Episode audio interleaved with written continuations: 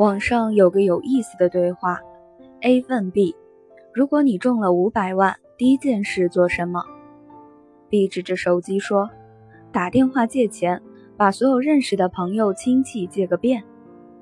”A 好奇地问：“你不是中了大奖，怎么还问别人借钱？”B 回答说：“他们不借钱给我，我看他们到时候还有脸问我借不？”人情的游戏规则是：你今天借了我半勺的酱油，明天我一定要送你俩笨鸡蛋，而不是将别人的帮衬当成举手之劳，然后理所当然的享用。求助或者拒绝帮助，除了脾气、个性、关系亲疏之外，还在于你的实力和底气。敢求助的底气，不该只是因为你迫切需要。而是你不怕成为别人的麻烦，因为你相信自己还得起。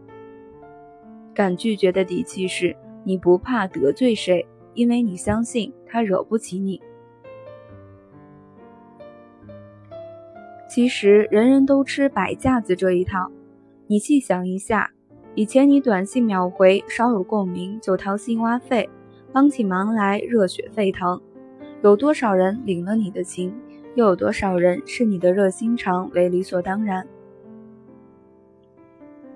以前你害怕得罪人，不敢要求，不敢说错话，怕冷场，怕被忽略，怕对方不高兴，诚惶诚恐地面对所有人。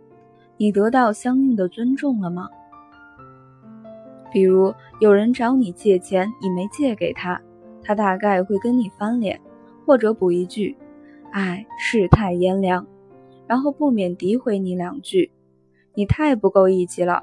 我要是有一百万，一定分你一半。当然了，他说这句话的大前提是他从来就没有过一百万。他既不知道赚一百万的艰难，也不知道潇洒送出一半的家产需要多大的决心。他所谓的一百万，更像是卖火柴的小姑娘划了一根火柴之后看见的。人性的丑陋之处在于，如果你每天给人一块钱，他习惯了；一旦你哪天没给，他就会记恨你。可如果你每天给他一巴掌，他习惯了；一旦你哪天没打了，他还会跪谢你。所以我的建议是，当他迟到了，你就先走；当你不想做，就大大方方的说出来。当遇到冷场了，也绝不故作喜感。当你收回多余的热情，收起不被需要的关怀，并逐渐增长本事的时候，你会慢慢发现自己竟然被尊重了。